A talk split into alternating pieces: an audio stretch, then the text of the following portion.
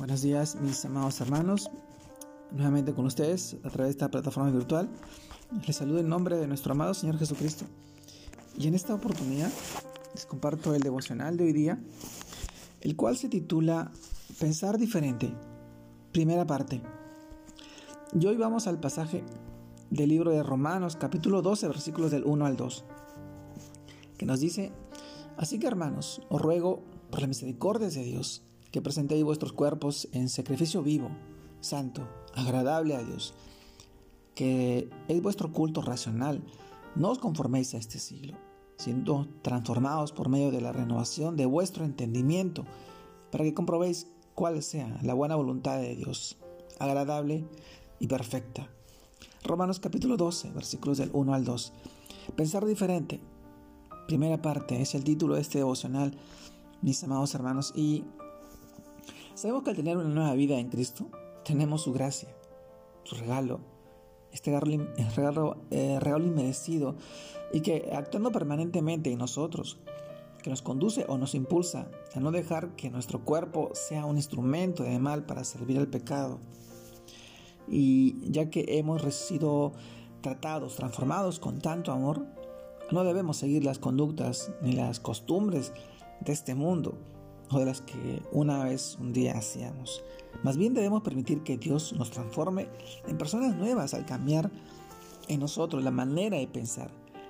Sí, mis hermanos, es muy importante cambiar nuestra manera de pensar. No se amolde a las costumbres e ideologías de este mundo.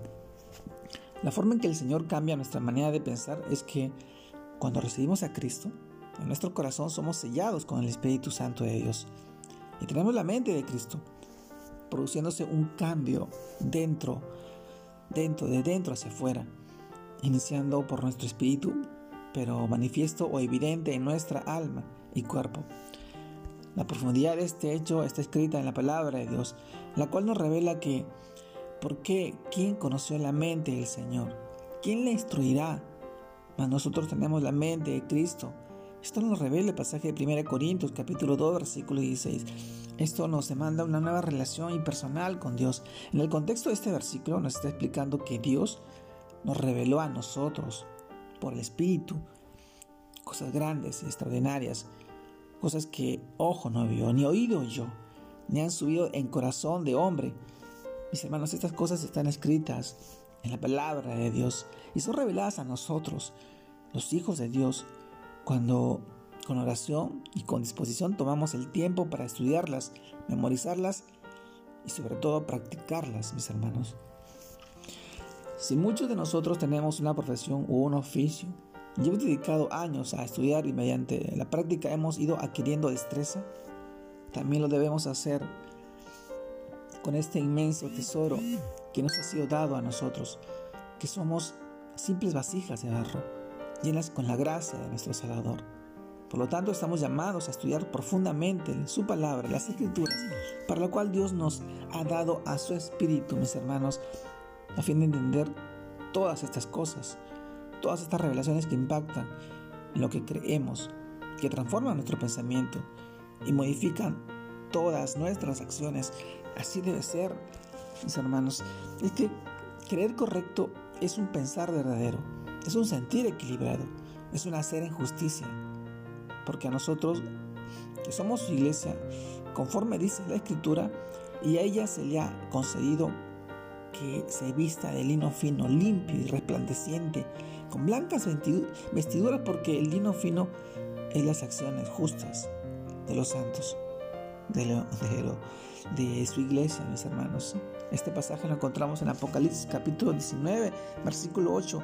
Y hoy día te pregunto a ti que escuchas este devocional, ¿ha cambiado tu manera de pensar?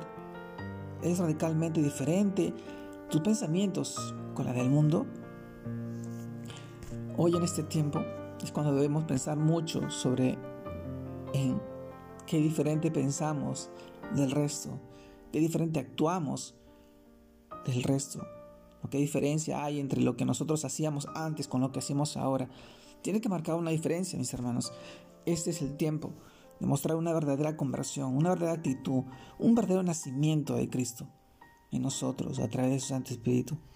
Es una lucha constante de tu eternalidad con la del Espíritu. Tienes que dejar morir tu carne, crucificar tu carne en la cruz. Permite que este tiempo el Señor te transforme en todo sentido y en todo aspecto. Permite que su amor y su gracia derrame muchas bendiciones, no solamente en tu vida, sino en la vida de tu familia, de tus hijos, de tu simiente y, de tu descendencia. Te mando un fuerte abrazo. Dios te guarde y te bendiga en este tiempo. Que la gracia del Señor sea derramada en tu vida y en la vida de tu familia. Saludos a todos mis hermanos. Dios los bendiga. Dios los guarde.